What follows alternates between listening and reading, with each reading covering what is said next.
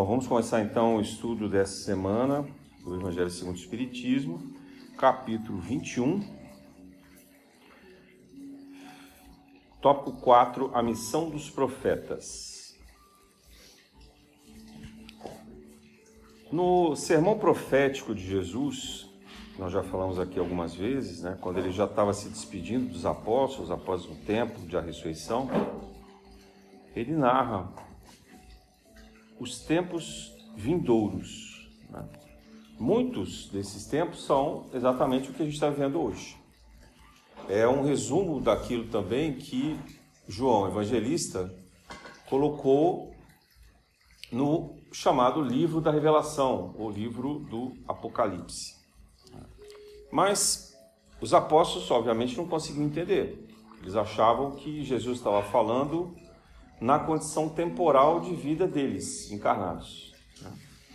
E, e até tem uma curiosidade que eu já comentei,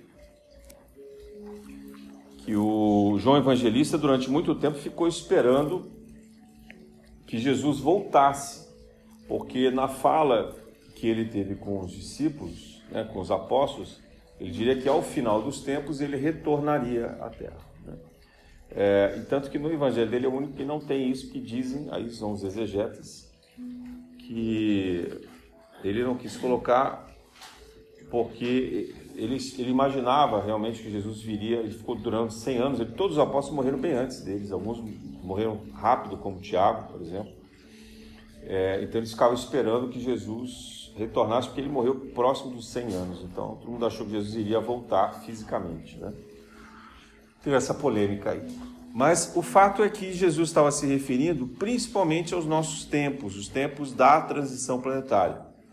É, os tempos que começaram ali por 100 anos antes de Kardec, antes do Livro dos Espíritos, então 1750 mais ou menos, e que vão chegar até agora 2057, nesses 200, 300 anos de transição planetária. Né?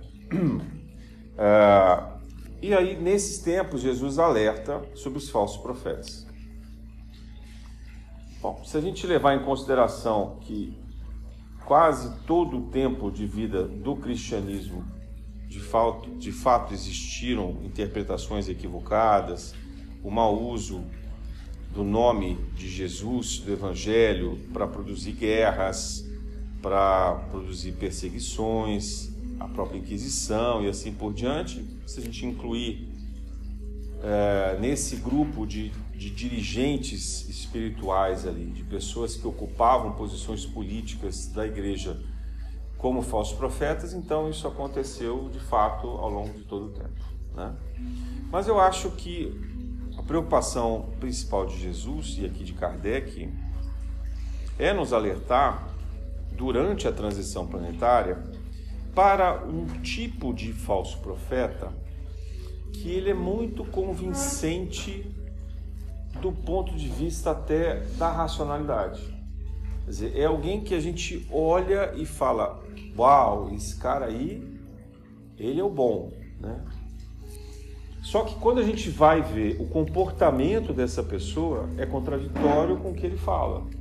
Tá? Então ele engana muito bem as pessoas mas na verdade ele faz isso por dinheiro, por interesse, por poder, né? enganando as pessoas que estão é, buscando ali por ele algum sentido. E também ele termina construindo um raciocínio que, que não só engana as pessoas, mas como leva as pessoas a cometerem maldade ou também atrocidade.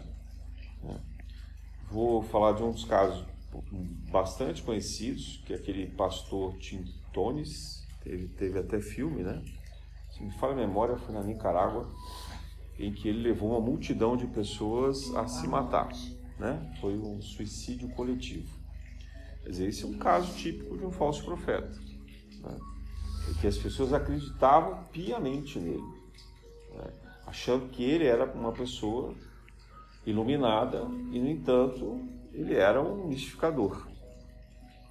Alguém que não conseguia compreender a, a, verdade, provavelmente ali enganado pela própria vaidade, pelos próprios obsessores, e que carregou com ele essa multidão de espíritos também. É, existem muito outros, muitos outros. Se de um lado os falsos profetas na nossa história, na nossa trajetória, estão ligados às igrejas, vamos dizer assim, hoje em dia eles não precisam mais. Né? A gente pode encontrar um falso profeta em alguém que não tem relação nenhuma com as igrejas. Né? É, alguém que seja extremamente materialista. Como a gente tem alguns pensadores que tentam construir pela razão o argumento de não se precisar crer em Deus. Existem até alguns autores importantes, filósofos, que chamam a religião, a ciência, como a nova religião. Quer dizer, começa a se construir dogma em torno da ciência, em torno da, da matéria, né? e Deus passa a ser proibido de ser estudado. Os fenômenos espirituais são proibidos. Por exemplo, são muito poucos os fenômenos que se tem a respeito da mediunidade. No entanto, a mediunidade é um fenômeno muito corriqueiro no Brasil e em várias partes do mundo também. Né? Mas não há muito estudo sobre isso. O Brasil, inclusive, tem vários avanços nesse sentido mas ainda é uma coisa muito preliminar e muito mal vista no meio acadêmico também. Então, às vezes, a gente encontra falso profeta em um local distante da religião, no materialismo.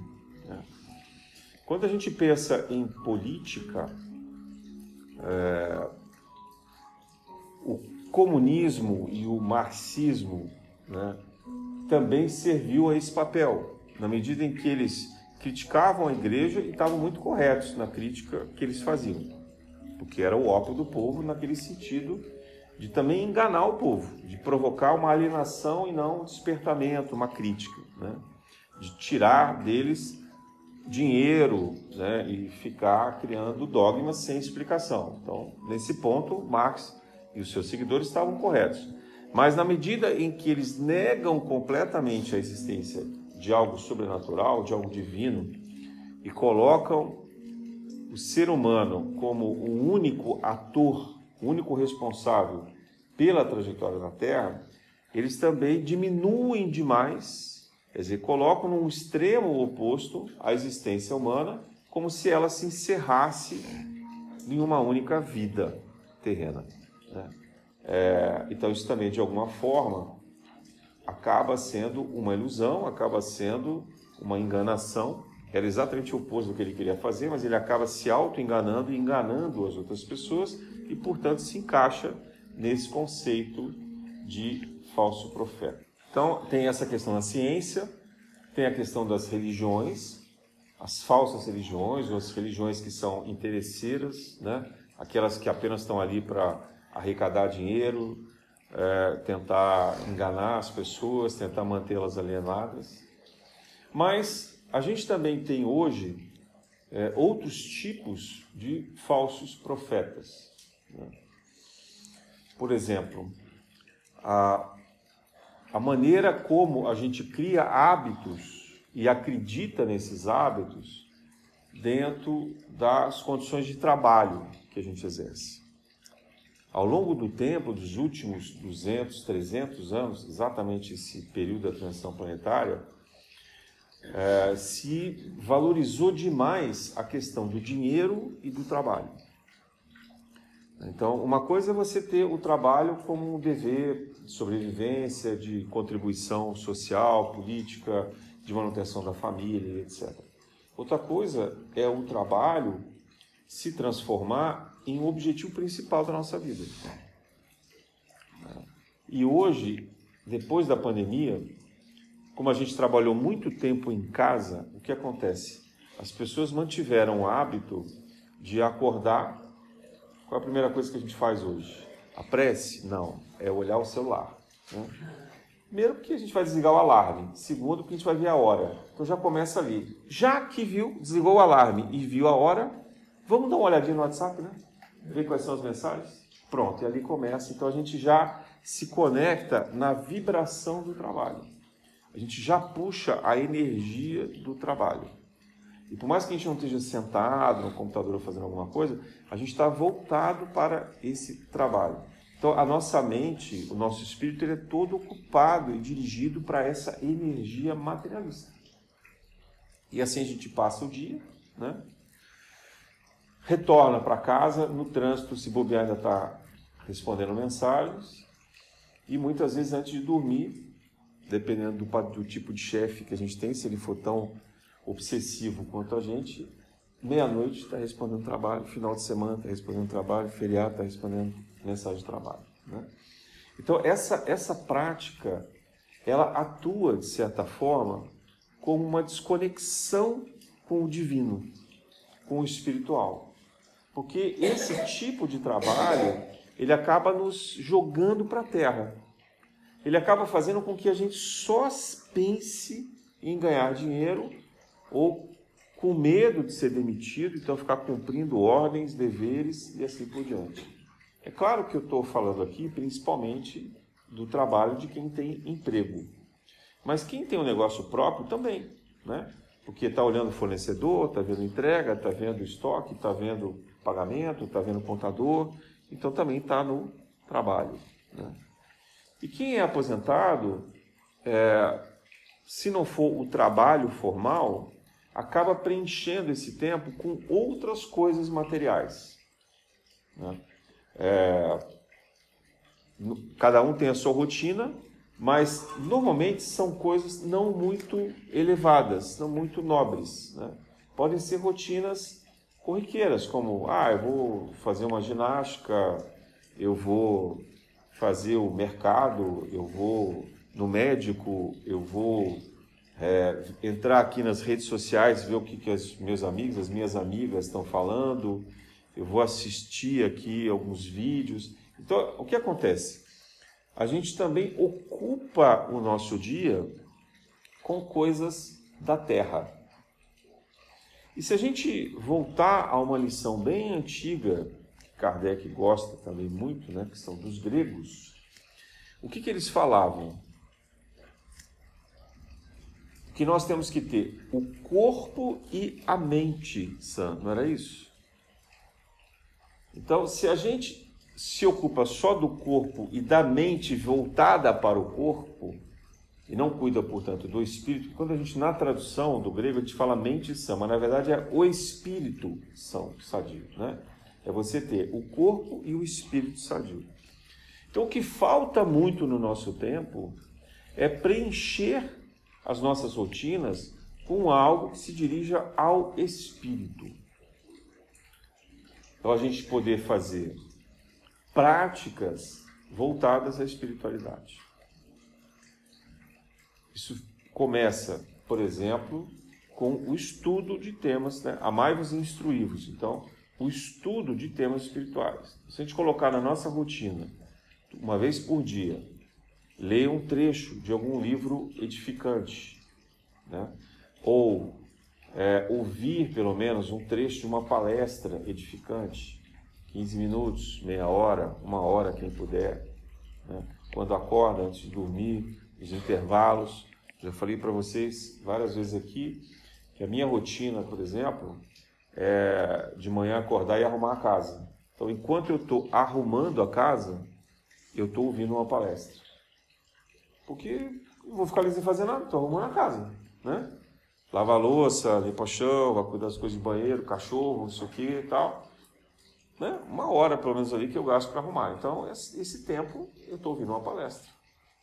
Eu tenho por hábito fazer isso. E eu procuro sempre ouvir uma palestra que seja uh, de um tema espírita, ou espiritual, em geral, ou, às vezes, científico ou filosófico.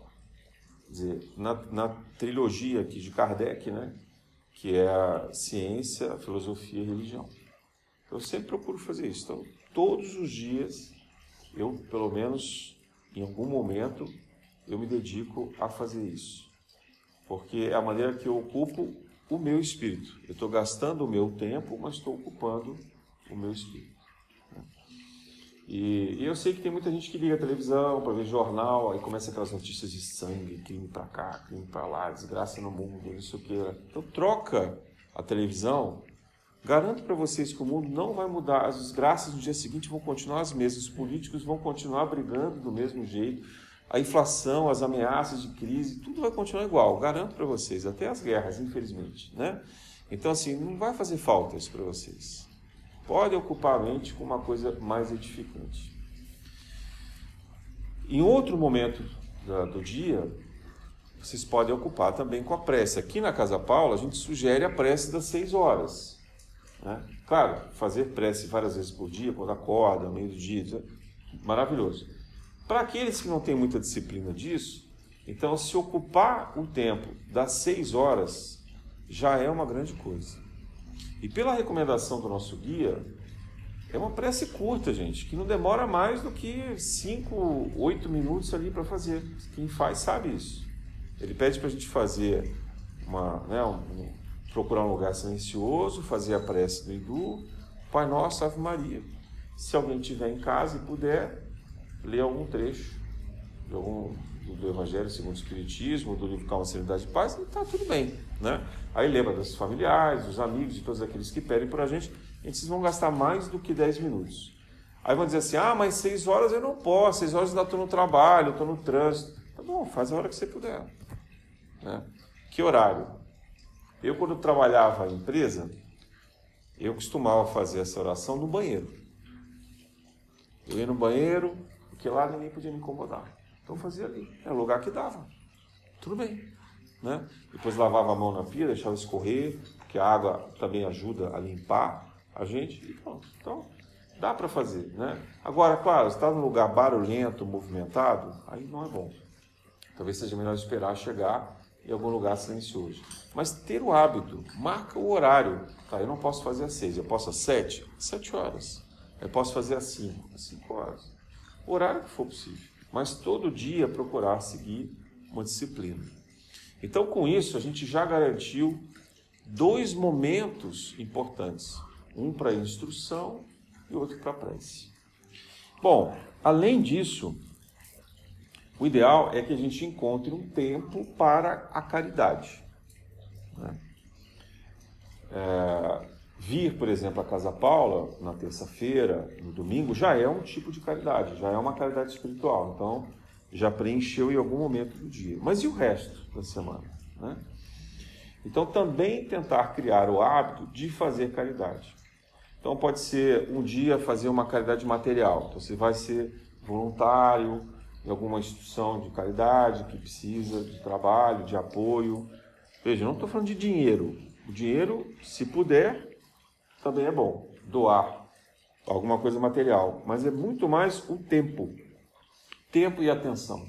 Quando a gente fala em caridade, a gente tem que lembrar de tempo e atenção. Essa é a verdadeira caridade. E é o bem mais precioso que nós temos. Ainda mais hoje, gente, atenção. Você quer uma época mais dispersiva do que a nossa? Uma época que toda hora a gente é desviado. Né? Você vê os índices de TADH, todo mundo, né? TDAH, todo mundo tem, porque todo mundo está distraído. Todo mundo está desviado da atenção. Todo mundo é desviado do foco. Ainda mais pelo celular, por esses mecanismos todos de mensagem de redes sociais e assim por diante. Então, doar a nossa atenção e o nosso tempo é algo extremamente benéfico. Então, procurem escolher alguns dias da semana que vocês possam fazer isso. Então, um dia pode ser um trabalho voluntário. No outro dia, pode ser um trabalho de caridade para o núcleo familiar. Quem na sua família não está bem? Está doente, está deprimido, está passando dificuldades, precisa de um amparo, de um apoio, vai lá, faz uma ligação, faz uma visita, manda mensagem, dá atenção para essa pessoa que não está bem, né, que precisa de você. Então aí já preencheu bastante coisa, né? É, e no restante da semana tentar participar na rotina. Ah, você está nas redes sociais, então procura, pelo menos nas redes sociais, seguir é, entidades, pessoas que de fato estejam preocupados com essa consciência espiritual. Para que vocês recebam mensagens dessa experiência espiritual e que possam também compartilhar dessa experiência espiritual de alguma forma. Então, já que está ali na rede social, que seja algo do bem, né? que seja um tempo útil e que ao mesmo tempo dê resultado, retorno, audiência e até dinheiro por conta disso para essas entidades que necessitam. E a gente vê muitos canais interessantes, sérios, importantes é, nessas redes principais. Né? Você tem, tem muita gente séria, muita gente boa fazendo isso e que às vezes até com essa audiência sustenta é, atividades beneficentes. Então tem, tem algumas entidades que cuidam de animais, outros fazem arrecadação de cestas básicas, cuidam de pessoas carentes, população de rua e por aí fora. Então, já que tiver, já que a gente tiver que se ocupar de rede social, que a gente se ocupe de algo que seja não apenas o entretenimento, a informação, mas também e principalmente é, essa convivência na comunidade das pessoas de bem. Que mais? Fora isso, é, existe uma caridade muito invisível, muito difícil de ser praticada, que é a fraternidade para as pessoas esquecidas e normalmente menos importantes da sociedade. E que elas merecem muito o nosso cuidado e muito a nossa atenção. Né? Quem são essas pessoas? São os porteiros de prédio, são os garis da rua, são os motoristas de transporte público né, ou de aplicativos, são os entregadores, são as pessoas que passam na rua ou os próprios moradores de rua e assim por diante. Então a gente tem a chance durante o dia de falar oi, bom dia de verdade, de desejar para aquela pessoa um bom dia verdadeiro de olhar nos olhos delas, de se preocupar com elas, por alguns segundos que seja, mas gerar empatia, descer do pedestal da onde está. Né? E eu fico observando assim o quanto essas pessoas são invisíveis. Divaldo fala isso em algumas palestras dele, como eles são invisíveis, como ninguém se importa com eles. Como se eles não tivessem dor de cabeça, dor de barriga, não tivessem problemas em casa, não tivessem dívidas, não tivesse nada. Ninguém lembra que eles existem. A gente sempre espera que eles tenham ali prontidão para nos atender, para fazer por nós alguma coisa. Porque muitas dessas pessoas trabalham para a gente. Né? Trabalham nos nossos prédios, trabalham ali coletando o nosso lixo, né? trabalham cuidando dos animais, ou às vezes um hospital público, onde a gente vai lá buscar apoio e assim por diante. Durante a pandemia, é, falou-se muito, por exemplo, do trabalho dos enfermeiros, das enfermeiras, foi muito legal, chamou a atenção para isso, deu luz a isso. Né? Ninguém lembra dessas pessoas e do sacrifício que elas fazem. Mas a pandemia acabou. E a gente voltou a esquecer dessas pessoas que são invisíveis na sociedade. Então, esta é uma forma muito importante da caridade e uma maneira da gente se livrar do tempo dedicado aos falsos profetas. Então você fala assim, ah, mas você desviou do tema, está falando da caridade. Não, é porque a gente só presta atenção no falso profeta quando a gente tem tempo ocioso. O falso profeta é aquele encarnado ou desencarnado que se ocupa da ociosidade da nossa mente que ele se ocupa do tempo mal aproveitado que nós temos. Porque se a gente está na vibração elevada, esse falso profeta não vai chegar nunca. Porque a gente já está na vibração elevada, quando ele tentar bater ali na porta, a gente vai falar: não, não, isso aí não. E vai para outro lugar. Intuitivamente. Os espíritos que estão conosco já vão sinalizar para a gente não prestar atenção naquilo. Para a gente desconfiar. Talvez tenha alguma coisa errada ali. Mas se a gente tiver com a vibração baixa, a vibração terra-terra, a vibração materialista, só olhando para o próprio umbigo, só preocupado com o que vai comer, só preocupado com o dinheiro que vai entrar, com a conta que vai pagar, com o trabalho que tem para fazer, com as doenças que a gente inventa e considera muito mais importantes do que a vida mesmo que a gente tem, né, de querer, querer sugar do outro energia, querer que o outro dê atenção, que o outro ame a gente, que o outro preste atenção em tudo que a gente faz e assim por diante. Então aí está cheio de falso profeta nessa faixa vibratória. Então, os falsos profetas, principalmente trabalham aonde nós temos a desatenção, aonde nós mergulhamos nos interesses do dia a dia. Interesses que são necessários. Não estou dizendo aqui que todo mundo vai virar um ermitão morando lá no meio da floresta, só rezando o dia inteiro. Não é isso, não. Todo mundo tem que se ocupar. Essas coisas são importantes, faz parte da vida encarnada a gente se ocupar disso.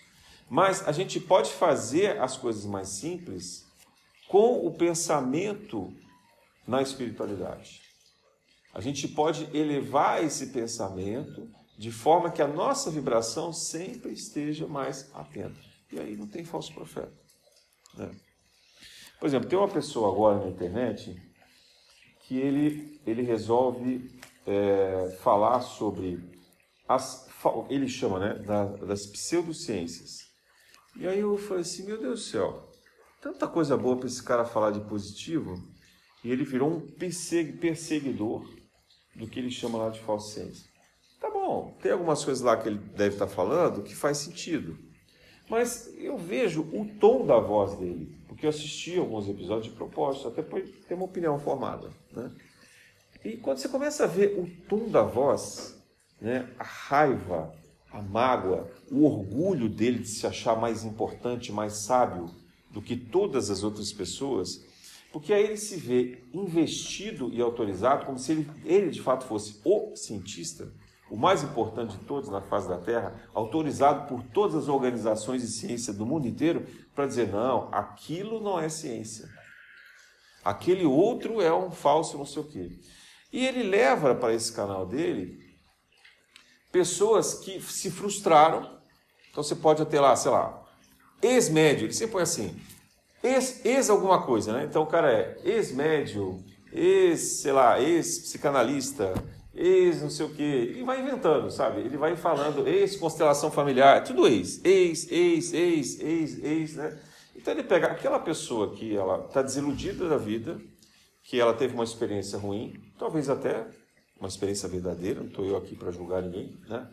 Só que essa pessoa está cheia de mágoa, cheia de revolta, cheia de dificuldades, mal resolvido, com aquele problema que ela tem, se sentiu traído, enganado, o que for.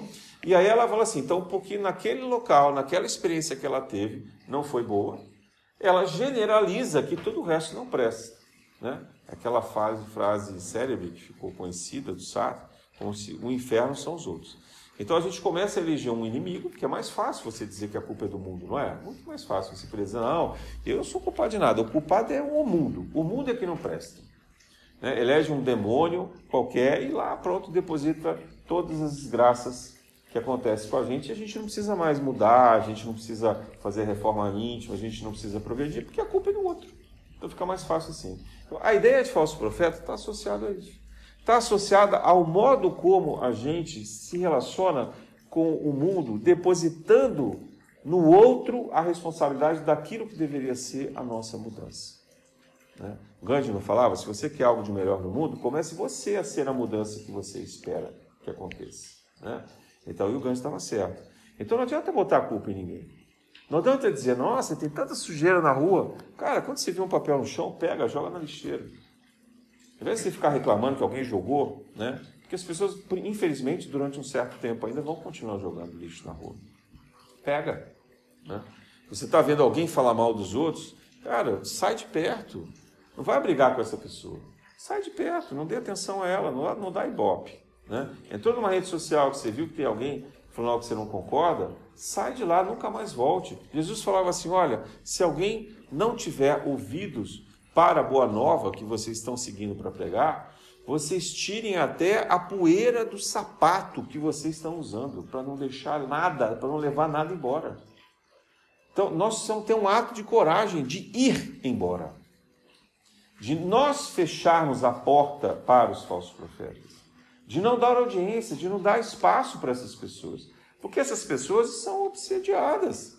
Elas são ou por elas próprias, são processos de auto-obsessão, que hoje em dia é muito comum, ou elas de fato estão ali sendo perseguidas, atrapalhadas por obsessores que tiram a consciência delas. impedem elas de terem bons julgamentos. Mas elas se acham corretas, elas estão convencidas. Aliás, se alguém dissesse para vocês, eu tenho certeza absoluta, esse é um falso profeta. Porque não é possível que alguém tenha certeza absoluta. Não é possível. Com tanta informação que a gente tem, não dá para ter certeza absoluta de nada. Você vai dizer assim, mas você não tem certeza absoluta que Deus existe? Certeza absoluta, não. Porque eu posso estar compreendendo Deus de uma forma completamente equivocada. Aliás, eu acho que eu estou. Eu acho que eu não tenho condição, na minha inteligência, na minha capacidade, de compreender Deus de jeito nenhum. Então, muito provavelmente, a forma como eu acho que Deus existe, ela é errada. Então, eu não posso ter certeza absoluta. Eu posso até ter certeza. Mas quando a pessoa diz assim, é absoluta, é como se ela dissesse assim, ó, oh, e cala a boca, porque eu já falei. Né? Então vejam a arrogância, vejam a prepotência de alguém que se coloca dessa forma. Isso é uma prática de ser falso profeta, porque você está disseminando falsas verdades. E aí eu digo assim, pode ser em qualquer lugar.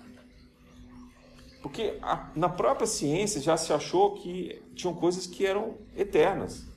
Por exemplo, depois do final do século XIX, principalmente depois de Newton ali, que vieram os químicos, os físicos e tal, se achou que a ciência tinha acabado. Né? Que não ia ter mais nada de relevante. No entanto, logo em seguida veio Einstein, vieram vários outros grandes cientistas né, que descobriram várias outras coisas. E aí parou também, que já faz um certo tempo que não se descobre nada tão relevante. Aí, de vez em quando, eles acham assim, então agora acabou, né? A gente chegou lá na verdade. Não, aí vem um outro cientista e descobre alguma outra coisa. Então, não dá para ter certeza absoluta. Né? E aqui a gente entende o silêncio de Jesus e o descaso, a ironia diante do descaso de Pilatos, quando pergunta para ele a verdade, o que é a verdade. Né? O próprio Pilatos estava fazendo, estava fazendo descaso da verdade. E Jesus olha para ele e diz: Meu filho, você não tem a menor condição de entender o que é verdade. Né? Porque eu sou a verdade. Jesus fala isso no sentido de a verdade é a experiência, é o trajeto da evolução humana, da reforma íntima. Você só vai compreender a verdade o dia que você percorrer o caminho do Evangelho. Porque aí, ao longo do caminho, você vai desvendando a verdade em você. E ela é uma verdade em cada degrau que você sobe. Porque em cada degrau você se torna mais capaz de alcançar uma parte dessa verdade. A gente nunca vai compreender 100% de nada. Então, aonde está o primeiro passo daquele que procura a verdade? A humildade. Só sei que nada sei, já dizia Sócrates. E aí, nesse, nesse diálogo com a gente mesmo, nesse processo de autoconhecimento, de humildade, mas ao mesmo tempo de procura de evolução, de reforma íntima, é muito difícil a gente se deparar com um falso profeta. Não estou dizendo que a gente não vá se deparar, não estou dizendo que a gente não vá se enganar. Qualquer um de nós pode ser enganado. Mas é bem mais difícil, porque a faixa vibratória é outra. A gente acaba sendo atraído para aquilo que interessa. A gente acaba recebendo a informação que a gente busca, que a gente precisa. A gente acaba chegando na solução. Então, tudo que tem na nossa sociedade hoje, que parece ser verdade, mas se coloca de uma forma arbitrária e que nega todo o resto, então nega a Deus, a minha religião é que é certa. Ou Deus não existe. Né? Afirmações como essas são as, as mais perigosas, são as mais hipócritas. Alguém que tenha tanta convicção sobre isso é muito perigoso. Então, tudo que a gente que a gente pratica, que a gente faz, a gente precisa ter uma certa humildade da relatividade dessas coisas. Agora, nem por isso a gente vai deixar de acreditar em tudo. Né? Porque eu não sei explicar um monte de fenômenos que estão relacionados aos objetos à tecnologia que eu uso, por exemplo. Né? Eu não saberia construir um celular. Eu não saberia construir talvez nem um rádio de pilha. Eu me lembro que teve exercício na escola que a gente até brincava com uma caixa de sapato e fazia um radinho de pilha, né, naquela época. Mas hoje em dia eu nem lembro mais muito bem como é que fazia isso. Então, assim, mas no entanto eu sei que o celular e o rádio funcionam. Então, tem algumas coisas que a fé raciocinada ajudam a gente a abraçar e deduzir. Mas à medida em que a gente associa esse comportamento ao estudo e à caridade, né? o estudo é o estudo de si mesmo, como autoconhecimento, e o estudo do saber espiritual. À medida que a gente desenvolve isso, espiritual, filosófico, científico, né? saber, o saber em geral.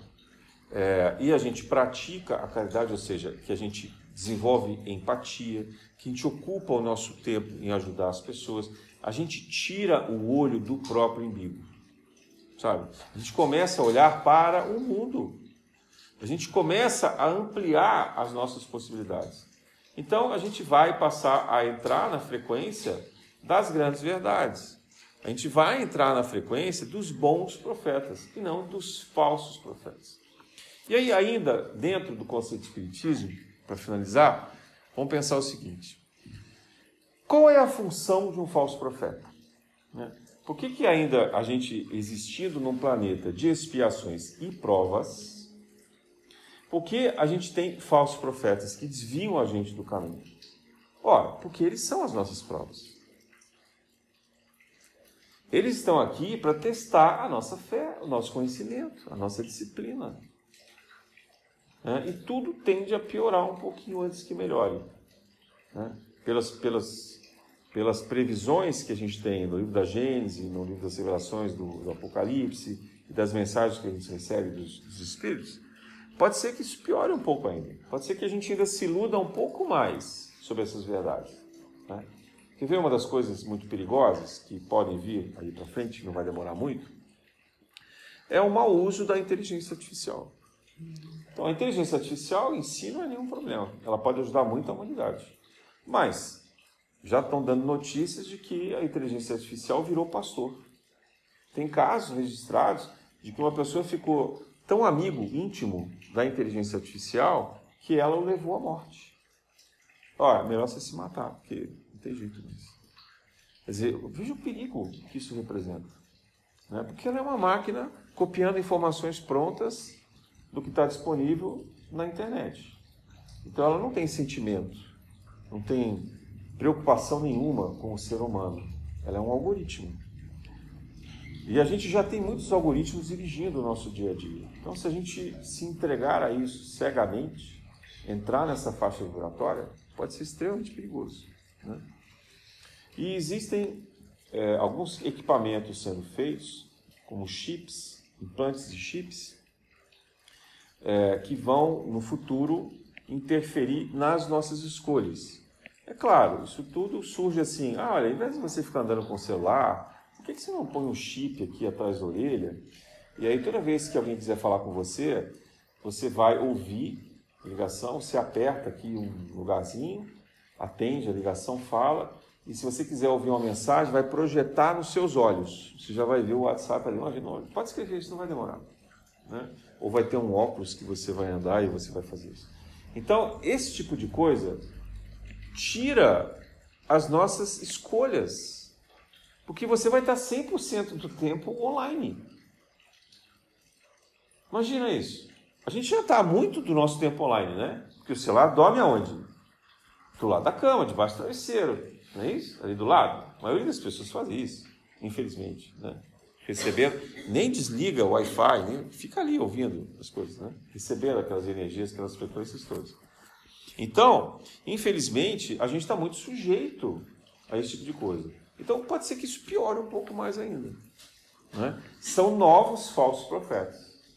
Né? A tecnologia. A tecnologia pode se tornar um falso profeta. Agora, ah, então a tecnologia não presta. Não, nada a ver.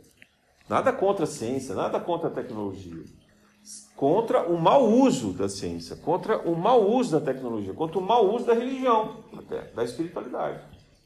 Porque a maldade, ela pode estar em qualquer lugar. Quem, quem gera a maldade é o comportamento humano, são as más escolhas humanas. E o que, que faz com que a gente tenha más escolhas? A frequência daquilo que a gente ocupa o nosso tempo e atenção no dia a dia. Então nós estamos numa fase que a gente precisa aprender a dizer não. Precisa aprender a fechar portas. Feche a porta do celular. Feche a porta das redes sociais. Feche a porta das pessoas nocivas na vida de vocês. Não é deixar de orar por elas, de cuidar delas, mas é não deixar que elas envenenem o nosso dia a dia. Feche portas das pessoas nocivas. Repensar o trabalho. se esse é um trabalho positivo, verdadeiro, benéfico para a sociedade. Levar a fundo, questionar se os nossos empregadores são pessoas que merecem o tempo que a gente dedica a eles. Ou se eles simplesmente nos estão trocando por escravos, servos, com um pagamento de alguma renda no final do mês.